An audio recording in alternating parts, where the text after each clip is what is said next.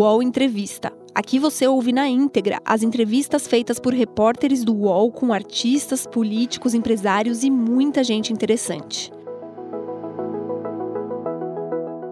Oi, eu sou Paulo Pacheco, repórter de UOL TV e Famosos.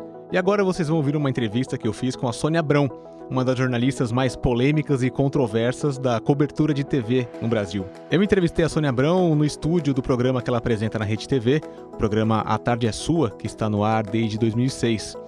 E na entrevista ela falou sobre muitos assuntos, falou sobre vida pessoal.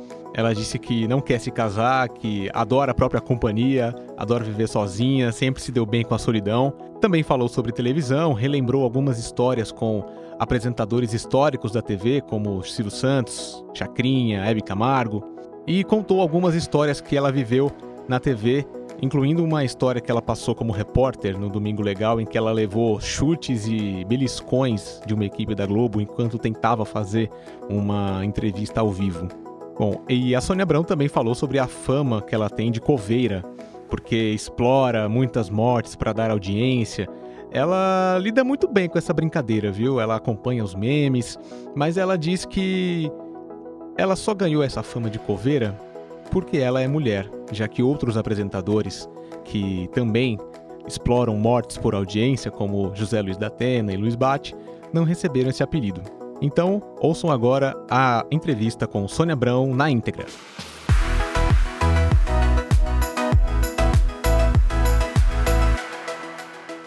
Bom, primeiramente, Sônia.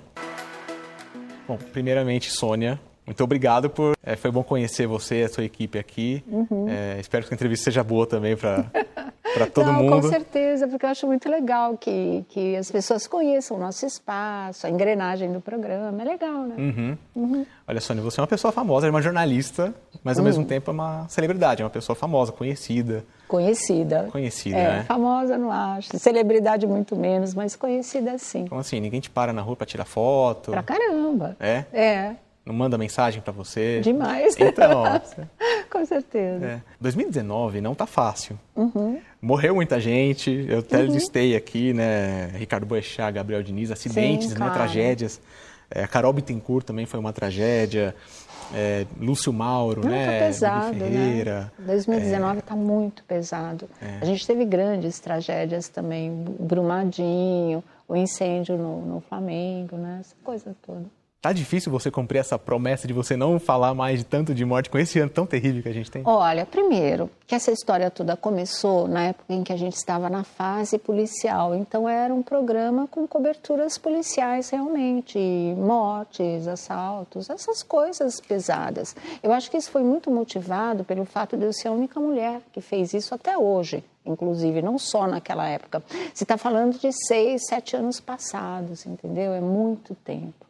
Então a gente ficou, acho que uns dois anos nessa, nessa área e depois a gente foi voltando ao normal para nossa área mesmo, porque a gente está sempre antenado, né? A gente vai uh, tendo uma linha de atuação, mas uh, fazendo um rodízio de temas ou de áreas em que se trabalha de acordo com o que a gente capta que é por ali que o público está indo naquele momento. E a gente veio de uma fase de, de muitos crimes de muita repercussão, né? O caso Ioki, o goleiro Bruno, Uh, ai, teve tanta coisa que, que realmente o noticiário era muito farto naquela época. Então o pessoal acha que por estranhar esse tipo de coisa, e a gente vinha um pouco antes dos outros programas policiais, aí começou o Sônia Abrão Facts, que era a série de memes, não é? Com a Sônia Caixão, uh, com a Sônia que não faz programa ao vivo, faz ao morto, sabe aquelas coisas? Tinha muito dessas coisas. E assim, uh, numa parte foi muito, muito divertido, porque o pessoal é muito criativo de verdade, né? Então não tem coisa que você olha, que você lê, que você ri, porque não tem outro jeito. Mas eu não fiz nada diferente do que todos os outros fazem, do que o Datena faz, do que o pessoal faz no Balanço Geral, do que o Bate faz. Ninguém fala absolutamente nada. Ninguém tem fama de que fala de morte. Sobrou para mim. Por quê? Porque eu sou mulher, com toda certeza, não tenho a menor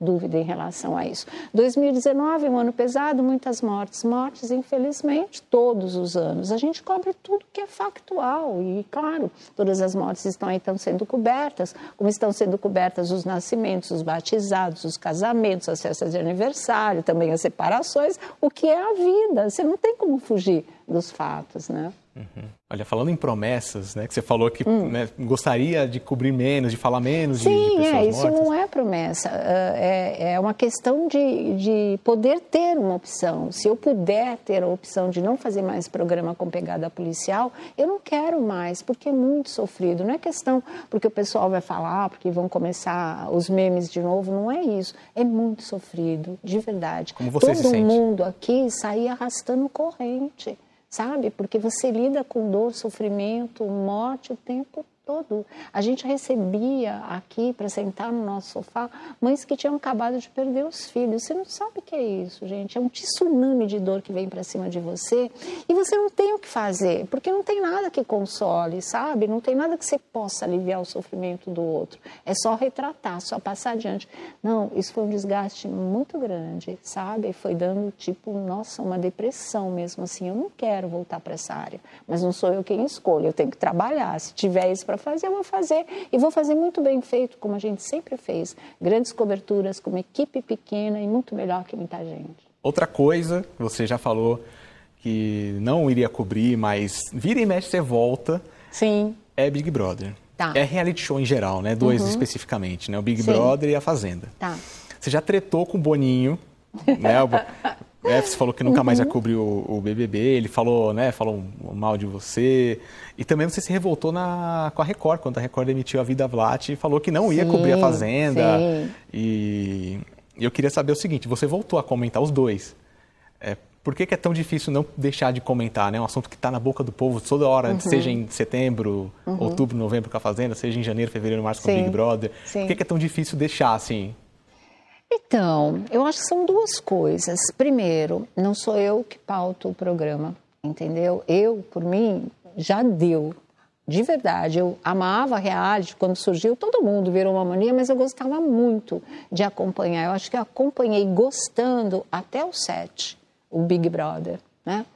Ah, mas assim, se a direção chega e fala, não, esse ano a gente vai cobrir, eu vou cobrir, entendeu? Eu não posso fazer nada. Gostar, eu não gosto mais. Cobrir, por mim, eu não cobriria mais. Mas não sou eu que decido isso. A última palavra é do diretor. E assim, a gente cobriu todos, né? Eu acho. Acho que foi muito difícil algum ano que a gente não tenha coberto. Porque o que o Elias alega, que é o nosso diretor, eu posso não gostar, ele pode não gostar, mas o público gosta. E a gente faz programa para o público, a gente não faz programa para gente. E é uma verdade. Se vai contestar isso, não vai. Então vou obedecer quem, né? Manda quem pode e obedece quem tem juízo. É o que eu faço mesmo. Eu gostei muito dos últimos tempos, eu gostei muito do, do ano passado, que foi o do Kaysar. Foi o 18. A Né? Gleice venceu.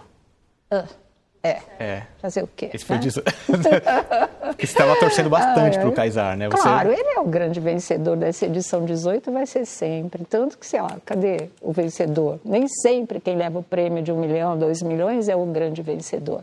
Tem gente que depois cons consegue consolidar uma carreira, que são sempre os exemplos de sempre. Sabrina Sato, Grazi Massafera, não é? o próprio Kaysar agora, entendeu? Eu acho que, que vale é o que você consegue plantar depois, além do prêmio, em dinheiro mesmo. Eu detestei o resultado, nada a ver com nada, mas tudo bem, né? Quem manda é o público. O 19, Big Brother, a gente não cobriu, entendeu? Praticamente a gente não falou, porque não estava legal, não tinha nada que motivasse também. Precisa motivar também, a gente precisa ter o que transmitir. Então a gente passava como informação só aquilo que estava dando mais ah, repercussão no momento, que foi o caso da briga que uma empurrou a outra, lembre, houve o caso da expulsão, a- as notícias ah, de páginas policiais, que alguns candidatos estavam, candidatos participantes estavam envolvidos em casos polêmicos, né?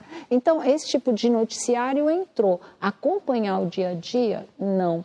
Assim como a gente cobriu muito a Fazenda, apesar de todos os rolos, a história da vida Vlat foi um episódio à parte, não é? Quer brigar, briga com a gente, quer processar, processa a gente, mas não participante que não tinha culpa de nada que aconteceu, entendeu? Ela simplesmente falou com a gente por telefone e não falou nada que não tivesse já sido dito na própria Record. Então, tanto que depois eles viram, né? Passou o calor do acontecimento, ninguém cortou, ninguém rompeu o contrato, ninguém cancelou o salário, seguiu tudo direitinho com ela, graças a Deus.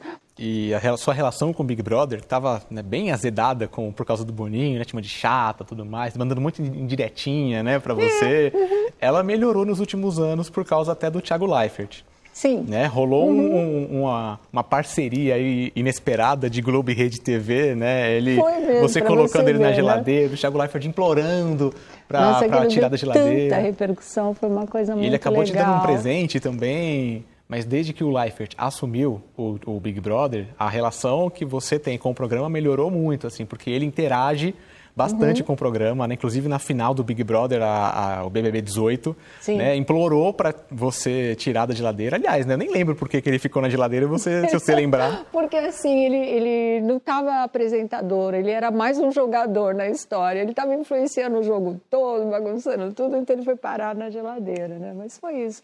Mas assim, não só a entrada dele, eu acho que a própria maneira do Boninho conduzir as coisas, eu acho que ele passou como é que eu vou te dizer? Ele está mais flexível, né? mais sociável. Então, tudo isso eu acho que acaba refletindo mesmo. As pessoas vão mudando, a dinâmica né? vai mudando do, do jogo em si, do relacionamento em si. As coisas vão ficando mais legais. Está preparada para o vigésimo?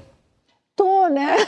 a gente sempre tem que estar. Mas isso que eu estou te falando. Se motiva a gente, a gente entra de cabeça no jogo. Senão a gente faz só a parte informativa, só para não deixar o público sem esse tipo de notícia que eles gostam, né? Uhum. E o Leifert te adora, né? Mandou bonequinho e tudo. Ah, sim, eu adoro ele também. Eu acho que realmente ele, uh, ele pegou uma missão muito difícil, que era substituir o Bial, uma coisa quase impossível, e hoje o Big Brother tem a cara dele. Está indo só para o terceiro ano, acho que ele está, né? Acho que ele conseguiu se impor, impor a personalidade dele. Ele é mais descontraído. Sobre a Fazenda, hum. essa última é, de 2018 foi muito especial Sim. Inclusive para você. Sim. Porque quem venceu foi o Rafael Ilha. Sim. Né, que é o seu amigão, né, a pessoa que... Meu compadre. Seu compadre, né? Você uhum. escreveu um livro, uma biografia sobre sim. ele, rica em detalhes sobre a dependência sim. dele. Sim, sim. Né? Foi um sucesso também de, também. de vendas. Uhum. Eu queria saber se essa vitória dele, que inclusive saiu no UOL, aquele perfilzão que você falou até meu nome. Sim, foi meu. Muito obrigado. Imagina, obrigada a você. queria saber se a, a, a, vitória dele também foi uma vitória sua, assim, por tudo que você viu ele passar. Olha, eu acho que, assim, primeiro, eu não, eu queria que ele fosse, mas ao mesmo tempo eu tinha muita preocupação, porque o Rafa, ele tem uma personalidade forte, né? E as pessoas pegam muito pesado com ele. Agora começaram a pegar menos, porque entenderam quem ele é. Mas eu falei assim: ele não vai uh, conseguir aguentar aquela pressão, ele vai estourar e aí ele vai estar tá fora do jogo. E quando eu vi que o pessoal começou covardemente a usar a história da dependência química, tentando jogar isso contra ele sabe? Tirar ele do papel. Não é um papel da condição de, de, de vítima de uma situação como essa, ao vilão da história, ao bandido, retomando um passado que foi extremamente doloroso. Aí eu não aguentei, meu. Aí sabe? Aquela história, né? Como diz os avós da gente, um boi para não entrar na briga, uma boiada para não sair dela, porque aquilo me indignou profundamente, sabe? Era, era muito covarde, era muito baixo. Eu acho que você não pode fazer qualquer coisa por dinheiro, não é topa tudo por dinheiro entendeu? E eles ali eles ultrapassaram o limite da ética, da humanidade, do respeito. Por quê? Para ganhar um reality show, para aparecer, eu achei muito desumano, muito cruel. E aí eu fui para cima de verdade. Mas eu queria que ele saísse. Muitas vezes eu disse aqui no programa: bate o sino, cara, bate o sino. Ainda mais quando tinha aquela louca daquela Gabriela, a outra maluca daquela Ana Paula. Sabe? Eram pessoas muito pesadas. Eu falei: isso vai desestruturar ele. Sabe um trabalho de anos para uma pessoa se remontar, se reconstruir? Retomar a sua vida e poder falar, olha, vale a pena, eu vou seguir em frente. Com ele aconteceu isso, mas você sabe que a estrutura né, tem rachaduras, cicatrizes existem ali. Então, naquele momento, eles fazendo aquilo, eles vão desconstruir ele. Ele vai, sabe, voltar atrás uh, em tudo aquilo que ele conseguiu progredir. Então, eu queria que ele saísse. Mas ele me surpreendeu, né? Graças a Deus, porque ele resistiu, ele deu a volta por cima e ele venceu. Então, olha, se você visse assim, o que eu gritei quando o Mion falou que ele tinha ganho, gritou, é Rafael William, mas eu gritava muito em casa. E meu filho falou, mãe, você está louca. Eu não queria nem saber, porque aquilo foi, sim, uma vitória, uma vitória no sentido de, de poder uh, saber que dali para frente dias melhores para ele viriam, não só em termos de grana, né? Porque é uma batalha dura, mas assim, ele retomar o elo com o público, o público gostar dele, mandar carinho para ele, energia positiva. Ele sentia falta disso desde o tempo do polegar. Isso daí é uma coisa que fica dentro da pessoa. Enfim, e muita coisa boa veio. Veio o documentário da Record, que é bárbaro, né? Uh, o livro, né? Vendeu ainda mais. As pessoas se interessaram em conhecer a vida dele em detalhes. Isso foi muito legal. Enfim, tudo tudo de bom tá rodando aí para ele, que eu acho que demorou muito tempo, mas veio, sabe? Isso dá uma coisa que de felicidade pra gente é incrível. Fiquei muito feliz, virei campeã também. Vamos falar agora do programa? Ah. A Tarde é Sua, mas ah. principalmente também da concorrência, porque a Tarde é Sua está 13 anos no ar, Uhum. E passando por várias fases. Né? Passando né? por várias fases, né? Uhum. Incluindo aquela primeiríssima lá, né? A Casa é Sua, que a tarde é sua. É, é uma, Casa uma evolução sua da Casa foi é Sua. de 2000, né? De 2000 a 2002. Ficou dois anos. Foi o primeiro ar. programa que você apresentou mesmo, né? Sim. De TV. Foi quando eu virei apresentadora, na verdade, né? Porque eu sempre fiz participações, reportagem. Minha praia era outra. Então, de repente, falaram: vai fazer é aquilo que eu te falo, vamos fazer. É isso que temos para hoje, é isso que temos para agora, vamos fazer. E assim, foi dando certo, foi dando certo. Você tem três concorrentes de peso no horário, né? Três concorrentes que falam praticamente a mesma coisa, né? Focam muito em notícias de famosos, de celebridades. No SBT São chamados tem... programas de fofoca agora, né? Sim. né? Já, já se firmou como um gênero, um tipo de programa. Você classifica a Tarde Sua como um programa de fofoca? É, eu classifico sim, porque a gente fala do, dos famosos, eu não acho isso uma coisa pejorativa, sabe? Preconceito vem das pessoas, não de nós que fazemos. A gente sabe do nosso profissionalismo, da qualidade do trabalho, da intenção com que a gente faz, e a gente sabe que a gente leva um produto dentro dessa área muito legal para o público. É, bom, a gente tem o Fofocalizando no SBT, uhum. Melhor da Tarde, da Kátia na Band. Sim, sim. Que tem uma, uma parte ali que eles falam bastante, né? Inclusive tem uma, uma roda de fofoca lá. Uhum. E, e o Mulheres, na Gazeta sim. da Regina, e tem também os, os, os, os comentaristas, né? Que falam uhum. dos famosos. Sim. É, como você vê essa concorrência? Né? Uhum. Até porque o seu programa é um dos mais vistos da Rede TV diários, né? Sim. Sempre está lá com um, dois pontos, né? Às uhum. vezes três, né? Então uhum. é um programa quatro, que na média quatro também. Quatro também. Então é. os programas que mantêm uma média né? boa, né? Uhum. E Sim. até vendo a concorrência, né? Que veio depois do programa, né? Principalmente programas uhum. que tentaram surfar nessa onda e você mantém essa uhum. identidade há bastante tempo. Sim. Como você vê essa questão da concorrência? Ah, a concorrência existe. Se não existir a concorrência, a televisão perde a, a, vida, né? Essa coisa toda. Em todos os horários tem concorrência, porque são várias emissoras, cada uma com a sua atração. Uma coisa que eu acho muito legal nessa história. Uh, o, esse segmento fofoca, esse segmento meio artístico, esse segmento celebridade, ele ganhou um espaço significativo. Né? Os programas se estabeleceram. Hoje existe a faixa da tarde, que não é mais só aquela história de culinária, artesanato. Pode ter moda, pode ter tudo, mas essa parte ela é consistente, ela se solidificou e ela realmente abriu um mercado de trabalho para muita gente que antes nem pensava em fazer esse tipo de coisa. Né? Uh, então eu acho muito saudável, eu acho muito legal, você sente pelo menos, porque eu venho de uma época em que uh, era muito, era subjornalismo, né? não, não, não te respeitavam como jornalista, não só a mim, eu estou falando a, a todo o pessoal que entrava em jornal para fazer coluna de televisão, que foi o meu caso também. E as coisas começaram a mudar lentamente. Aí os grandes jornais começaram a ter seus suplementos de televisão, porque sobrava para a gente dessa área o preconceito que o pessoal tinha em relação à televisão. Ai, olha, estava passando pela cozinha, minha empregada viu não sei o quê, não sei. Tinha esse muito esse papo. Conforme a TV foi uh, abrindo mais, conquistando mais público e se firmando mesmo como um grande veículo de comunicação, esse tipo de coisa também foi abrindo o mercado de quem trabalhava nisso. A partir do momento que grandes jornais como Folha, Estadão, Globo, Jornal do Brasil passaram a ter suplementos de televisão, isso se dissolveu muito. E isso levou também as TVs a começarem a abrir o seu próprio espaço. E hoje nós estamos todos aqui, entendeu?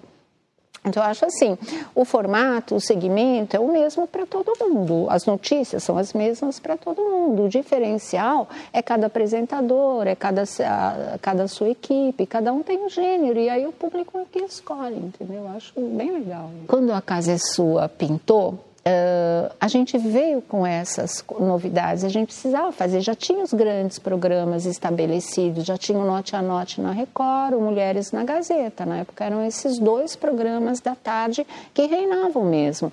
Aí eles me chamaram para apresentar, junto com o Castrinho, com a Meire Nogueira, que morreu agora há pouco tempo, e assim, falei, gente, olha, sinto muito, mas eu não sei fritar um ovo, né? não, não sei nada de moda, detesto artesanato, não tenho a mínima habilidade, então escolhe outra pessoa, eu não, não sirvo para fazer isso. Aí eles falaram, não, escolhe uma coisa, né? Como é que você quer fazer? O que, que você gostaria de acrescentar? Aí eu, eu não apresentava o programa, eu tinha um quadro né, no programa. É, nós éramos em três apresentadores, cada um com uma parte para fazer. E aí eu falei, não, eu quero, eu acho que a gente deve investir em jornalismo show, o pessoal adora, né, os famosos, não sei o quê. E como a gente tem publicações bárbaras, né, é assim, é, cada vez que eu viajo, até agora é um pouco menos, mas eu trazia muitas revistas, muita coisa, muita publicação lá de fora. E eu comecei, nesse segmento, eu comecei a ver que, nossa, nossas revistas davam um banho, tem revistas muito melhores nessa área. Eu falei, vou mostrar tudo, é legal. Além de você dar a notícia, você está mostrando né, o trabalho. E começou a ser assim, isso pegou demais, sabe? Jogar fora no lixo que a gente fazia. E e trazer todo esse mundo em forma de reportagem para o horário da tarde foi uma coisa legal. E o A Casa é Sua, ele que deu origem a tudo isso que você está vendo hoje, porque os programas não tinham essa pegada. Era um quadrinho de fofoca dentro de um programa de culinária e a coisa inverteu completamente, e justamente com essa história. Teve uma época que eu parei de mostrar jornal, revista, tudo, que eu não aguentava mais, estava todo mundo fazendo a mesma coisa. Eu falei, então chega, eu não aguento mais. E estava fazendo de um jeito que eu também não gostava muito. Aí a gente parou, mas a linguagem ficou ficou. Foi muito engraçado isso, uma mídia dentro da outra, sabe aquela coisa paralela assim. Uhum. E eu gostei de fazer. Então, de vez em quando a gente ainda mostra. Bom, porque você começou na, na, na comunicação, né? Fez jornalismo, fez faculdade de jornalismo, sim, sim. se formou, uhum. é, é, rata de jornal, sim, né? Fez eu. muito jornal. E aí foi para o rádio Uhum. E depois participou dos programas de TV como jurada e depois como repórter e apresentadora. Ao contrário, o pessoal inverte muito essa história, sabia? Sério? É sério, é sério. Então, porque, por favor, assim... esclareça para nós. Não, porque assim, eu comecei em jornal, revista, né? Trabalhei no NP, na, na, no Grupo Folhas, fui para a Editora Abril. E depois, ah, como na, na, no Notícias Populares e no Diário de São Paulo, eu tinha coluna de televisão, mas que também foi uma coisa que a gente inovou, colocando uma coluna de rádio, porque é um, né, um veículo fortíssimo. E, e aí, ah, a coluna de TV foi me levando para a TV primeiro. Depois, quando surgiu a coluna de rádio, ela foi me levando para o rádio depois. Então, é, era jornal, televisão e depois rádio. Não era nessa ordem. É muito engraçado, né? Minha pergunta e... tem a ver com isso. Hã? Até melhor, até. A minha pergunta até vai melhorar por causa por disso. Quê? Porque quem está no impresso, no jornalismo impresso, e fica na redação, fica só nos telefones, e fica saindo, batendo, hum. batendo hum. pé na rua, hum. é, e vai para um meio que depende muito da aparência, né, da, do, do, seu rosto, do seu visual, da sua uhum, postura. Sim. Foi uma espécie de choque para você? Então, olha, é assim, eu nunca pensei em fazer televisão na minha vida, nunca. E, e na verdade, eh, eu sou mesmo de, de jornal. Meu negócio era jeans, camiseta, tênis e rua, sabe? Sempre foi assim. Eu nunca quis ser uma jornalista de gabinete. Vou escrever sobre televisão, vou sentar aqui, ligar a TV, ficar vendo trabalho de todo mundo dando minha opinião. Não sei quem faz, quem são aqueles profissionais, em que pressão isso é feito ou não, não é? Como é que funciona a engrenagem da coisa. Não quero. Falei, então vocês me dão uma carta de apresentação que eu vou de emissora e emissora eu quero estar lá dentro entendeu? E assim, eu nunca recusei convite para participar de programa nenhum. Eu queria todos, em qualquer emissora, qualquer que fosse, porque eu vou escrever sobre um veículo, eu preciso conhecer como é que ele funciona e quem são as pessoas que fazem, porque aí você é muito menos injusto. Injustiça a gente vai cometer, entendeu? Mas com os pés no chão e de uma maneira, numa escala muito menor e com muito mais respeito por aqueles que fazem.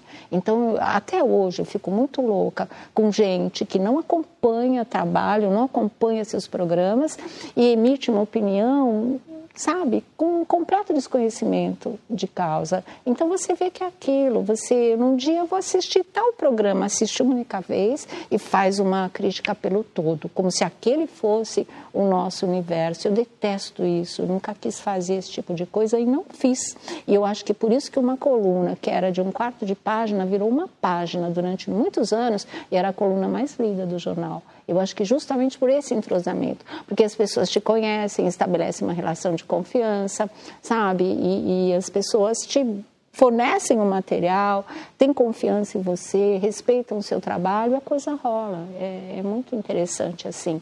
Nada substitui o contato mesmo do artista com o jornalista, eu acho. Sua relação com, com, com, com SBT, e hum. principalmente com o Silvio, é ótima. Hum.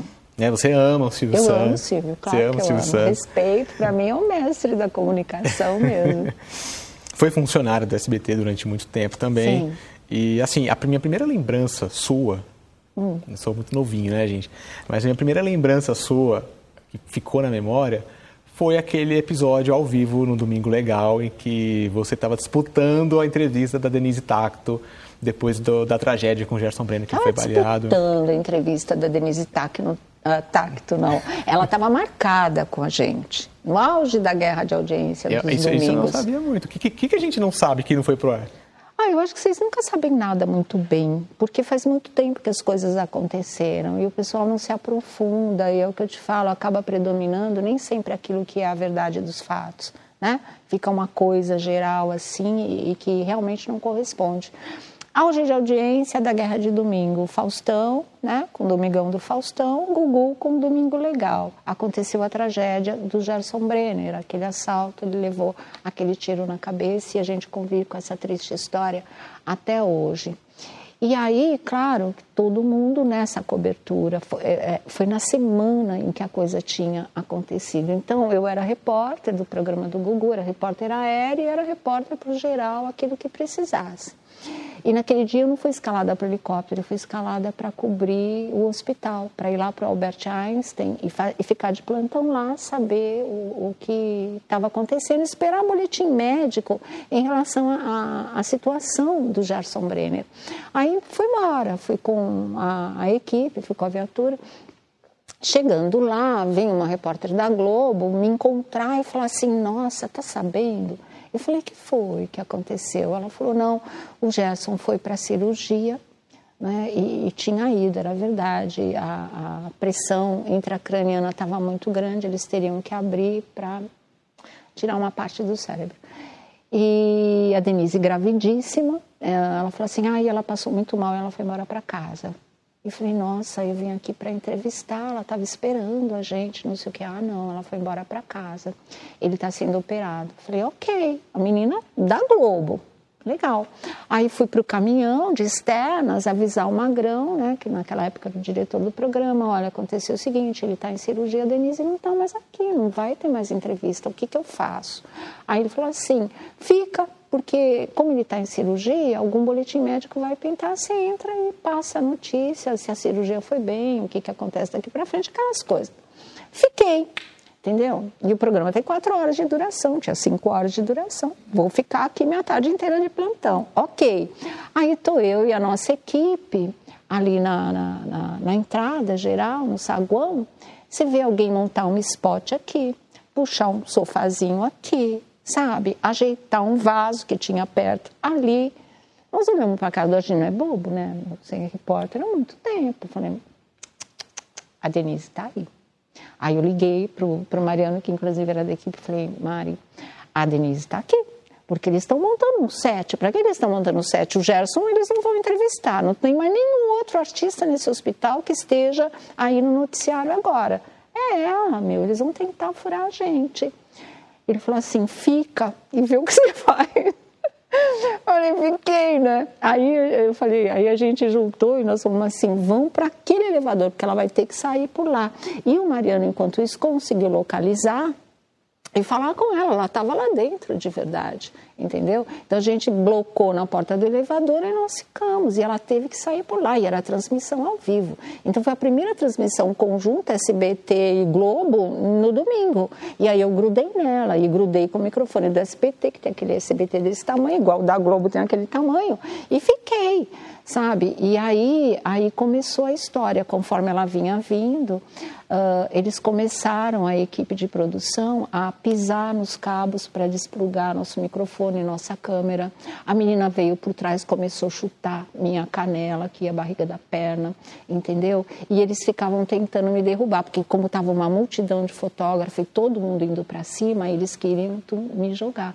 Foi por isso que quando ela sentou naquele sofazinho que a gente viu colocando, eu caí de joelho. Como você está sentado aí, eu caí de joelho aqui taquei o microfone na boca. Eu falei, agora eu quero ver, né? Porque estava assim. E ela estava acompanhada de um médico na época que falava assim para mim: sai daqui, senão eu vou falar que ela está passando mal e a culpa é sua que ela vai ter problema no parto e a culpa é sua. E aqui, eu aqui, né, esperando entrar no ar, ele do lado dela falando tudo isso, entendeu? E a outra menina, tum. Aí veio uma por trás e começou a me beliscar aqui. Eu fiquei toda roxa, eu fiquei toda roxa, começou a me beliscar assim. Aí nós entramos no ar.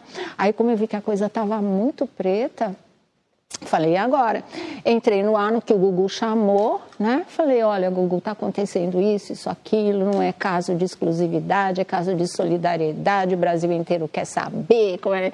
E ele ficava assim, isso não sai daí, o auditório todo aplaudindo aquela coisa toda e aquela tensão. E a Denise, tadinha, foi, foi um momento muito difícil para ela, porque ela foi obrigada né, a fazer aquilo a partir do momento que o Gerson era contratado da Globo. Eles exigiram essa exclusividade. Mas, poxa, eu não ia deixar acontecer, assim, do, do Domingo Legal não poder transmitir uma coisa que tinha um público enorme também, uh, de graça. Eu fiquei lá e fiz minha parte, entendeu? Mas uh, contei o que estava acontecendo, todo mundo tomou conhecimento, todo mundo ficou indignado. E o que ela falou para a Globo estava indo para o SBT. Assim, e da Denise na Globo entrava um olho, entrava uma parte da boca, fizeram uma feijoada com ela porque meu microfone estava ali. E assim foi, meu, sabe? Eu odeio essa coisa de exclusividade nesses acontecimentos onde todo mundo tem direito à notícia, sabe? Coisa de, um globo, né? Hoje é um pouquinho menos, mas naquela época foi assim. Olha, agora eu gostaria de apresentar um quadro. É um quadro chamado Vamos Lembrar de Coisa Boa? Vamos lembrar Vamos, de coisa né? boa? Porque você fala de coisa boa direto, né? Sim. Vários produtos aqui que você anuncia. Não, foi um bordão que acabou saindo naturalmente, pegou e as pessoas pegaram também, né? Até a Hebe falava isso nos últimos tempos aqui na Rede TV. Muito bom. E eu queria saber se você tem lembranças talvez quais são as melhores lembranças que vêm à sua cabeça desses três apresentadores mestres da televisão que você já trabalhou: Silvio, uhum. Chacrinha uhum. e Flávio Cavalcante. Você Sim. foi jurada dos três, né? Sim. Queria saber qual foi o ensinamento deles para vocês, qual foi a postura que eles tinham que você adotou, é, o comportamento que eles tinham com você, alguma coisa marcante que você guarda até hoje, assim. Eu acho que como é que eu posso explicar? Eu nunca fiz programa de televisão, um, um júri, participação, reportagem, como se aquilo fosse uma vitrine, entendeu? Eu encarava como aula mesmo, como aprendizado mesmo. Poder estar ali e ver aquele pessoal tão experiente, tão marcante, tão importante na televisão trabalhando, sempre foi um privilégio para mim. Eu falo, eu tive muita sorte, porque eu consegui sem querer as coisas uh, aconteceram, trabalhar com os maiores comunicadores desse país, entendeu? Então era uma coisa assim de, de você ficar mais observando ainda do que participando em si. Para mim era mais importante estar ali e para observar, para aprender, para absorver, foi muito legal. Então, assim, três gurus, três mestres, sabe? Com, com a Hebe, a, a história da espontaneidade. Uma vez Isso foi num Dia Internacional da Mulher, claro que ela fazia. Uh, aniversário dela, né? Aniversário dela. Então era era um especial. Eu não me lembro quanto tempo tem isso, mas tem muito tempo, porque ainda era no SBT. E também uh, era um dia que ela fez o especial, não é?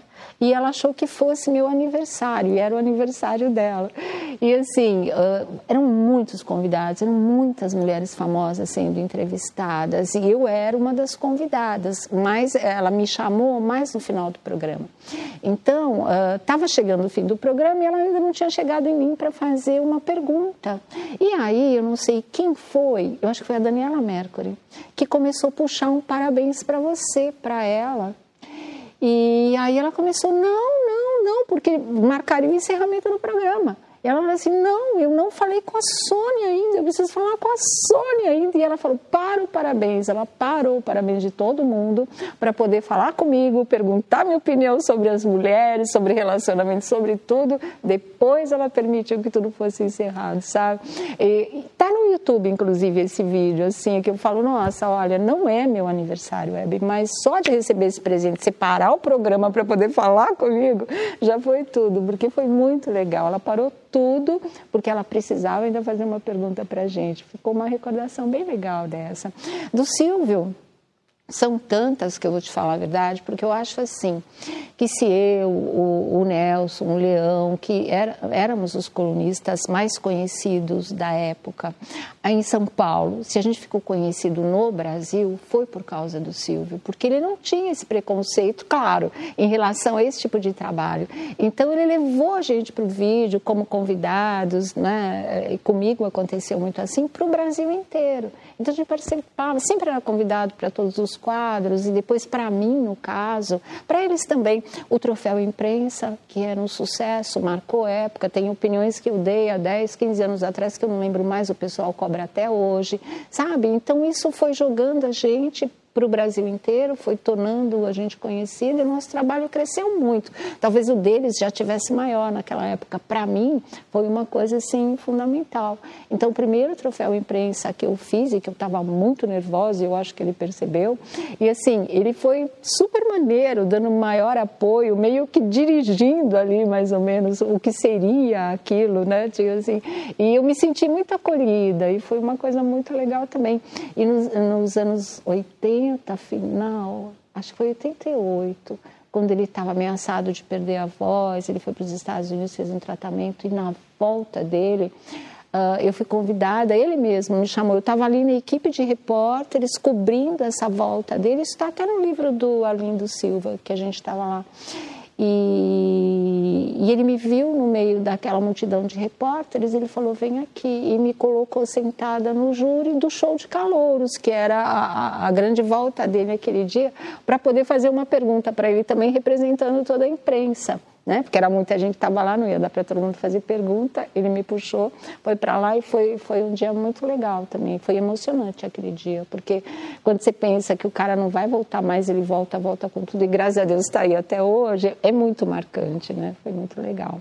Chacrinha e Flávio, Chacrinha, o que, que eu posso falar para você? Era uma festa, assim, todas, todas as vezes que eu ia para o Rio fazer o cassino na Globo, que ele fazia, mas é, aí, sei lá, tem coisas boas, mas tem coisas tristes desses dois. Né? Primeiro, a, a coisa boa era isso. Primeiro, ele tinha uma coluna no, no Notícias Populares, eu era a copydesk da coluna dele. E ele era assim, ele queria ver tudo que saía, como as coisas eram feitas. Então, ele vinha uma vez por semana para São Paulo, normalmente às terças-feiras, e ficava lá na redação comigo, vendo as coisas que sairiam, trocando ideia de que podia colocar, não sei o que, de doidice dele. Aí ele entrava na redação já chamando chamando Terezinha, já mexendo com todo mundo. Ele parava a redação. Uma vez por semana era o show do Chacrinha dentro da redação do NP, que era muito legal isso. E esse contato foi muito bom, porque assim, a gente fez uma amizade muito profunda até hoje, né? Tenho o maior carinho pelo Lelé, conheci o Nanato.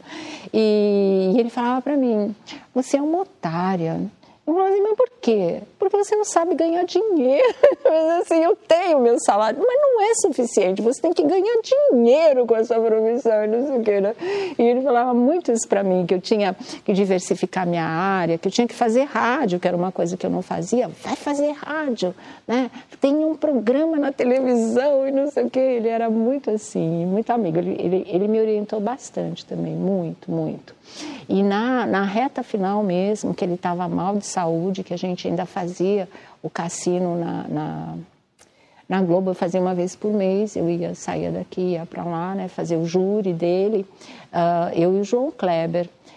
E a gente viu que ele estava né, indo embora mesmo. Foi uma coisa muito assim. A última vez que eu fiz foi muito doloroso. E logo depois o João substituiu, né, e, e ele acabou não voltando mais. E é isso. E do Flávio é isso também. Ele me chamava de ciganinha, porque ele achava que eu tinha cara de cigana. Ele era muito ciumento. Se você fazia o programa dele, você não podia ir no programa de ninguém. Quando a Hebe estreou no SBT, ele me viu lá como convidada na plateia. Ele ficou muito bravo. Ele era convidado e ele estava lá para falar com a Hebe, mas eu não podia estar lá, porque eu era do júri dele, né? Ele era muito assim não porque você faz aqui, você não pode fazer no não sei o que, ele era muito possessivo. Mas, ah, assim também, de você aprender bastante, sabe? Não só o improviso, a espontaneidade, a alegria, que são coisas que você presencia e você sabe como é importante a sua comunicação direta e positiva com o público, que foram aulas com o Silvio e com a Hebe, e com ele também aquela história do repórter extremamente opinativo, destemido, sabia que ia levar cacetada, não estava nem aí sabia que ele levava fama de reacionário, disso, daquilo. Não importava para ele, importava era colocar o ponto de vista dele. E o respeito e a liberdade que ele sempre teve por todos os jurados, sabe? O carinho também. Porque o Flávio era alguém que pegava e, assim, determinado dia, terminava o programa e era tarde vamos para casa, vamos tomar um lanche lá todo mundo junto. E ele levava todo mundo para o apartamento dele, que ele morava no prédio ali perto da Faria Lima. E lá a gente ficava, batia papo, conversava, todos nós, assim. Então acabou virando tipo é, um, um, trabalho em grupo mesmo, em equipe mesmo. Você se sentia pertencendo a um time, e era o time do Flávio Cavalcante. Então quando ele ele teve o infarto no ar. A gente, nós estávamos fazendo o programa quando isso aconteceu e foi o Wagner Montes que foi chamado para substituí-lo, porque tinha um, o ministro da Saúde ou da Previdência, não me lembro, uh, quem era para ser entrevistado ainda, e ele não saía do, do palco. Ele estava na maca com o eletro o médico estava fazendo, estava tudo, porque veio a ambulância e não conseguiram tirar ele de lá para não deixar ele mais nervoso e ele acabar morrendo ali, né? Então você imagina, se tendo que fazer o programa, vendo o seu apresentador ali que você não sabia o que estava acontecendo, só sabia que era muito grave, e a gente tendo que tocar, porque ele só sairia de lá depois do programa terminado. Nós terminamos o programa, todos nós assim acabados, aí saiu a ambulância. E ele foi para o Unicor, se não me engano, naquela época, e todo mundo acompanhando isso aquilo. Aí o dia que ele estava para ter alta, o Wagner inclusive me ligou e falou: Sônia, vamos para lá, porque ele vai sair agora, a gente quer fazer uma festa para ele, não sei o quê, vamos para lá. E a gente saiu para ir para receber ele, né, festejar a alta dele. No meio do caminho veio a informação que ele tinha morrido. Entendeu? Foi assim uma coisa, foi uma cacetada. Que foi aí que eu acho que eu descobri mesmo que tem uma hora que você não consegue ser 100% jornalista, sabe? Foi muito difícil escrever aquela matéria, passar de lá de dentro do Unicor as informações para a redação do NP. E do Chacrinha eu não consegui nem escrever o texto. Aí que você tem que né, reconhecer que não dá, não dá, meu, sabe? Você nunca vai poder ser. Não era só um artista que morreu, nem no caso do Flávio, nem no caso do Chacrinha. Era um amigo querido. Então eu falei: tem tanta gente lá dentro que vai poder fazer a matéria, eu vou embora. E fui embora para o Rio e, e fui me despedir dele. Então esses momentos são muito dramáticos quando a sua profissão e o seu trabalho te leva a uma amizade profunda com muitos desses profissionais, não é? Eles deixam realmente de ser apenas os profissionais que, eh, que são o seu material de notícia para ser mesmo seus amigos. É isso. Eu acho que a geladeira da tarde é sua hum. tem muito da sua opinião ali, né? De quem Sim. te atrai, quem não te atrai, quem subiu e quem desceu no seu conceito. E é muito, talvez, herança do próprio Flávio Cavalcante, que não tinha papas na língua. Uhum. Você é uma marca sua, né? Essa, essa opinião forte, né? E o Flávio uhum. também tinha isso. E por causa disso, a gente se inspirou na sua geladeira, né? E criou um freezer. Uhum. Né? Depois você fica à vontade para pegar a geladeira, tá? Se for tá o caso. Mas eu gostaria muito de saber hum. é, para quem, quem você coloca no freezer. quem você coloca no freezer, freezer para tá congelar. Certo. A pessoa não vai ficar só é, com hum. friozinho, ela vai ficar congelada e tá. vai depender das, do seu gosto se você vai querer tirar ou não. Uhum. São pessoas que, assim, você já teve opiniões fortes sobre essas pessoas, né? E, e algumas. Algumas você quer que eu congele definitivamente. É, tá. Posso começar? Pode. A primeira? Pode. Está preparada? Tô. Você... você tira do freezer ou põe no freezer? Anitta? Freezer. Você coloca Total. no freezer? Oh, com certeza. Por que, que você é, tem essa, essa aconteceu toda essa, essa confusão, essa troca de farpas entre você e a Anitta? Não sei de onde começou. Eu nunca troquei farpas com a Anitta. Nunca. Hum. Entendeu? Recapitulando só... algumas coisinhas, né? É, quem, uma... quem fala é, é ela. Eu, é, a minha opinião, opinião, foi dada, é uma coisa só. Né, de que ela é uma artista muito fabricada, né? E é, ela... Eu acho assim que é uma é, artista que até tem um trabalho representativo, tanto que faz sucesso que faz, mas que vive de fake news, de factoides, de precisa estar na mídia a todo custo. Isso é uma coisa que eu acho que desnecessária. Só isso acaba, sabe, parecendo que tudo é fabricado mesmo. Você começa, mesmo quando é verdadeiro, você começa a achar que é fabricado, né? Acho que peca por esse excesso, entendeu? Você viu que ela respondeu quando você falou isso? Eu né? não, não, ouço e não me interesso não? pelas respostas dela. Aliás, eu não me interesso nem por ela, então... Ela ganhou hum. o prêmio de melhor cantora de 2018 no, no Troféu Imprensa.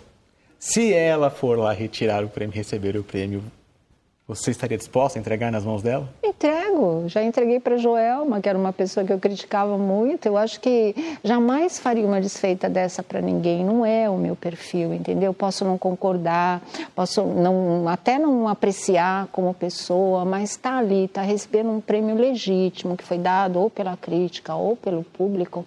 Se couber a mim ir lá entregar, vou e vou com o maior respeito pelo trabalho, entendeu? Não misturo as coisas de verdade. E assim, não é do meu jeito também humilhar ninguém ou fazer uma desfeita para as pessoas. Até aí eu não vou, não consigo. Esse é o meu limite. Posso criticar, posso detonar, posso falar, mas fazer esse tipo de coisa jamais. Entregaria sim. Você acabou de entregar hum. a próxima artista que ah, estaria no freezer. Joelma, tira ou põe? Não, a Joelma eu tiro, tiro do freezer, sim. Eu acho que ela uh, foi amadurecendo nesse tempo todo, aí depois do final da banda Calypso, né? Parou de fazer aquela perseguição toda que ela fazia com Chimbinha e está trilhando o caminho dela. Eu acho que ela conquistou um público fiel, ela continua fazendo né, a carreira, os shows, levando em frente. Então, acho que é ok. Que o que, que eu contestei naquela época foi o comportamento mesmo, perigoso, sabe? De, de, de insuflar em grandes shows a multidão contra ele, na época que ele ainda estava no palco, tocando a guitarra, uma coisa que, que não precisava ser feita daquela maneira, aquela exposição, aquela discussão em público. Então foi tudo aquilo que eu, eu condenei mesmo, de acordo com os meus valores e a minha opinião. Foi só isso. Muita gente falou que você tinha até uma, um apreço maior pelo Chimbinho do que pela Joelma. Eu gosto mais do Chimbinho do que da Joelma, não tenha dúvida. Eu acho ele muito mais autêntico. E eu acho que ele não tem uh, essa coisa de premeditar o que vai ser feito, o que se vai fazer, o que eu vou falar para a mídia. Ele não tem. Ele é mais ele mesmo. Eu gosto mais dele. O próximo não hum. é do meio artístico, mas é do meio das celebridades. Neymar. Tira ou põe no freezer? Neymar, e agora, hein? Tira ou põe no freezer? Não, não coloco ele no freezer. Colocaria na geladeira, no freezer não. Porque na geladeira dá para tirar, né? com a pessoa ainda meio conservada, assim. Não concordo com a, o comportamento dele como atleta. Eu acho que ele não, não, não se respeita. Né? E não, não respeita o clube, não respeita o colega. Então, acho que, que ele se perdeu no caminho. Acho que ele topou, de uma certa maneira, ser mais celebridade do que atleta ser mais famoso pela vida pessoal e a riqueza e a exposição e as belas mulheres do que a atuação no campo de verdade, sabe? Então, por isso que ele aparece mais fora do campo do que dentro, quando devia ser o contrário. A fama é só consequência, o dinheiro também sabe? Você transformar, trazer para o primeiro plano tudo isso uh, que a vida te oferece, esquecer, ficar só com prazer, esquecer o dever, é péssimo. Agora, ele, ele é ótimo, ele é ótimo, só que ele está queimando o próprio filme. Então, como eu fico dividida, ele vai para a geladeira, que aí ele fica lá o tempo que eu achar que deve e depois eu tiro. No freezer, não. Padre Fábio de Mello, tira ou põe? Nossa, nem tirar, eu nunca colocaria. Por que o padre Fábio de Mello? Porque já houve ah. casos de publicações dele em redes sociais ah. que você acabou até criticando no programa, achou que ele foi um pouco demais. Principalmente aquelas brincadeirinhas com o Evaristo Costa, você já fez algumas Mas críticas. Mas ele nunca foi para a geladeira por causa do Evaristo, nunca. O Evaristo é um chato de galocha, bobo, ficou bem metido, sabe, estrelinha. Ele acha que é porque ele é campeão de seguidor, ele pode botar a banca em cima de todo mundo. Não pode. Ele eu colocaria no freezer. Pode deixar lá, não precisa tirar mais. O padre Agora, não. Agora, o padre não. O padre ele foi para a geladeira acho que umas duas vezes. Ele pedia muito para tirar porque ele não queria ter uma pneumonia. Nosso relacionamento é bem legal. Foi uma vez que ele falo, acho que foi do Clodovil, de quando saiu o livro sobre a biografia do Clodovil, não me lembro direito. E, e, e uma outra vez agora que não sei o que foi, sinceramente. Ele foi duas vezes para a geladeira, isso com certeza. Uma eu lembro que era por causa do livro do Clodovil, o outro... Ah, já sei. Uh, ele fez a pegadinha de que ele tinha passado mal e parecia que ele estava no hospital. Lembra? É recente agora. É, foi uma pegadinha, mas é que na verdade disse que não era, que era uma brincadeira e todo mundo levou a sério achando que ele estava mesmo no hospital. Né? Então foi isso, foi por isso que ele foi parar na geladeira. Acabou incluindo uma outra pessoa que é o Evaristo Quem? Costa, que ah, ficaria pode no freezer. freezer tranquilamente. Bobo. Hum. é verdade. Tá com saudade dele na televisão? Olha, não. não vou te dizer, ele era um bom profissional, claro, mas para mim não faz a menor falta. Eu gosto muito do Doni Denúncio, aliás, gosto mais do que do Evaristo, ele é melhor. Para encerrar uh, o quadro do Freezer, hum. queria saber se você colocaria, ou se ele estiver, tiraria, o presidente Jair Bolsonaro. Uh, vou fazer a mesma coisa da, do Neymar. Eu acho muito cedo ainda para gente uh, falar, sabe? Eu quero dar pelo menos um ano para pegar e dizer assim, não, é isso ou é aquilo. Por enquanto acho tudo muito prematuro. Então não ponho nem tiro. Como é que a gente põe aonde? Num vidro de conserva? Então, eu tenho coisa. essa posição de achar que tudo é muito cedo, de esperar que tudo dê certo. Eu acho que a gente está num caminho de amadurecimento. Talvez tenha, é, tenha sido preciso errar agora para quebrar um ciclo e recomeçar um pouco mais lá na frente, entendeu? Você tem algum arrependimento, é, tanto na televisão quanto em outro, outra cobertura que você fez, né? Teria se arrependido, falando, não faria dessa forma. Você tem não, algum? Não, eu acho que eu faria tudo novamente mas acho que faria de uma maneira revista e atualizada, né? Porque a gente vai mudando no decorrer do tempo.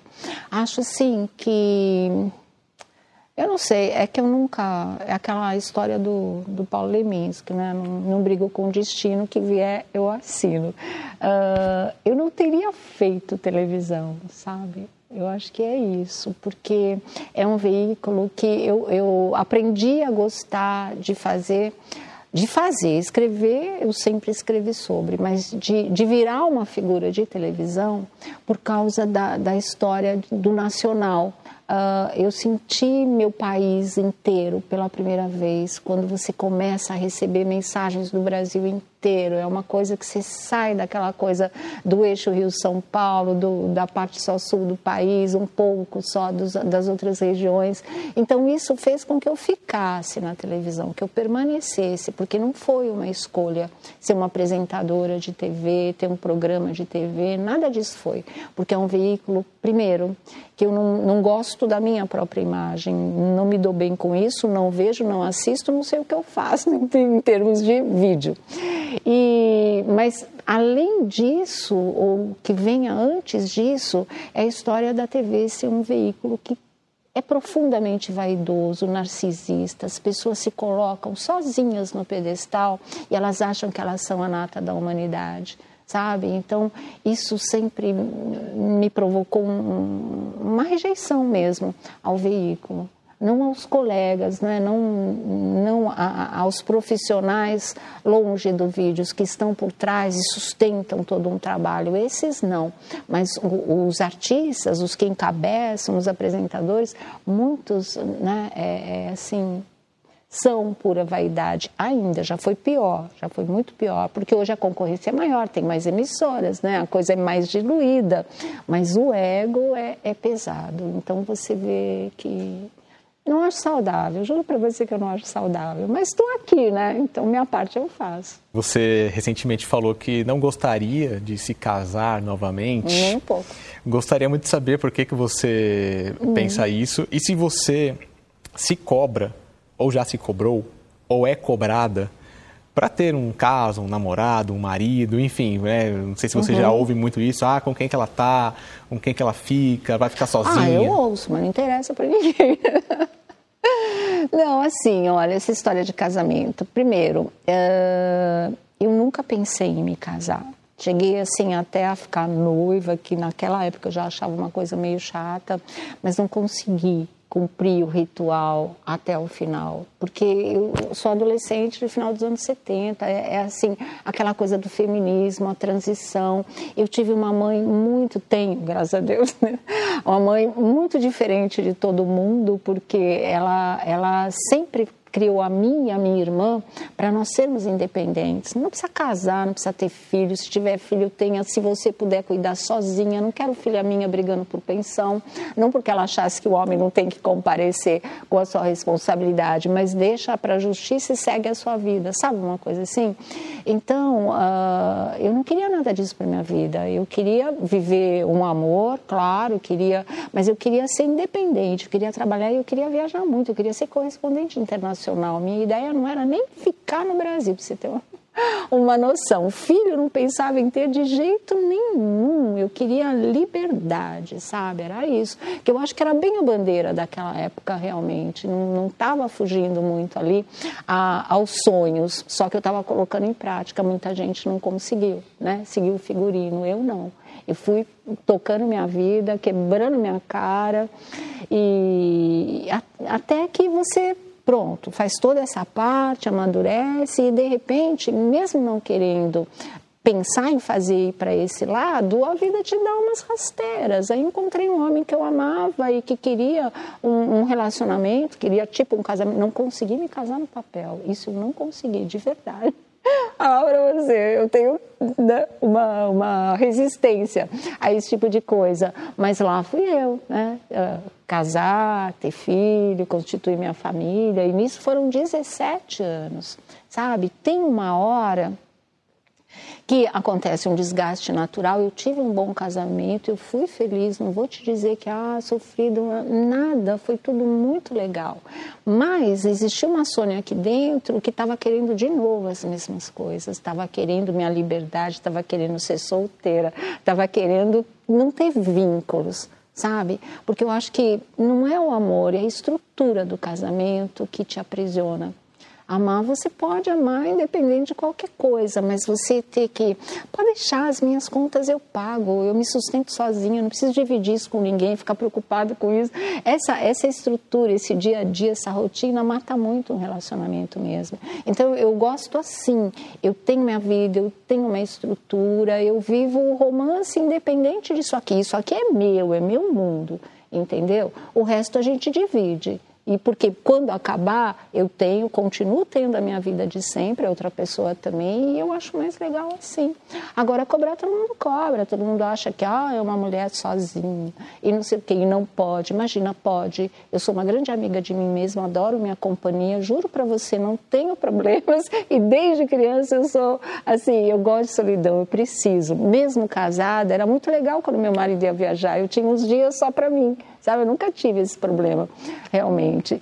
Então, é, eu vivo assim agora. Eu não quero me casar novamente. Eu não quero essa estrutura para minha vida outra vez, mesmo tendo né, sido feliz nela. Valeu. Sou uma grande amiga do meu marido, ex-marido, né? eternamente pai do meu filho. Gosto dele pra caramba. Me dou muito bem com a atual mulher dele. A gente, de alguma maneira, ainda forma uma família. Mas essa estrutura eu não quero repetir com mais ninguém entendeu? Eu, eu namoro, tenho né, meus relacionamentos, mas nesse nível eu não quero mais, eu não gosto. Eu acho que casamento faz mal para o amor, só isso. a pessoa me acha horrível falando isso. E amor tem prazo de validade, no meu entender, uma hora vai acabar, meu. E aí, você vai fazer o quê? Se você dedicou toda a sua vida para o outro, se você não tem a, sua própria estrutura interna e externa também, sabe? Não vale a pena. Então é e, e o sexo tem prazo de validade? Hã? Sexo tem prazo ah? Não tem, sabia? Eu acho que não tem, porque assim é chama da vida. Eu acho que pode passar por transformações, não é? Mas eu acho que as mulheres entenderam que esse prazer pode se estender sempre porque era uma coisa não, né? Chegou a menopausa, acabou sua vida sexual, acabou seu tesão, acabou seu prazer, e não é bem assim. Existem até estudos muito claros em relação a isso. A medicina está aí avançadíssima para isso, né? Então acho que dá para levar por um bom tempo, sim. Como você se vê agora com 61? Não tenho, não tenho essa idade. Eu tenho 56 anos. Eu acabei Olha. de fazer, entendeu? 56? É muito louco Por que isso. o pessoal erra na, na internet? Sabe, erra. Na, na, na Wikipedia, eu nasci no Mato Grosso do Sul. Né? então, e você vai falar o quê? Você nasceu em 1958. Gente, eu não nasci em 1958. Pede para minha mãe, vai falar com ela, pega o meu registro. Aí você quer mudar, você quer corrigir o erro? Não. Uh, tem que mandar toda a sua documentação, seu RG, seu cartório, não sei o quê. Meu advogado falou de jeito nenhum. Esta reportagem vai ajudar a corrigir Sabe? que você é de 63. Hã? Você é de 63. Sim. Então exatamente. essa reportagem vai corrigir isso. Você, por favor, obrigada. pegue essa reportagem, coloque lá na, Mande lá para a Wikipedia e eles vão consertar. A Caras fez isso também, né? A Caras fez, a Caras consertou para mim. Porque imagina, eh, se o pessoal comete um erro desse e vai estar tá com a sua documentação na mão, meu advogado falou de jeito nenhum, não é seguro, né? Eles vão estar tá com seus dados. Mas é isso. Mas você não esconde a idade, né? Diferentemente de certas pessoas. Vamos encerrando aqui a entrevista. Beijo, Nelson Rubens. Ah, tadinho, deixa ele. Não esconde idade, não, viu? Muito pelo contrário. Sônia, queria agradecer essa entrevista, uhum. né, que deve ter durado uns quatro dias aí. Imagina. Mas assim, uh, só complementando, independente de idade, eu acho que sexo é a chama da vida. Enquanto você puder manter acesa, faça isso, entendeu? Aí sim, muito, tá muito obrigado pelo conselho. Nada, imagina. obrigado pela entrevista e tá, espero que tenha sido agradável para você também. Não, claro, imagina, Paulo. O Ao Entrevista tem reportagem de Paulo Pacheco, edição de áudio de Amer Menegassi e coordenação de Diogo Pinheiro.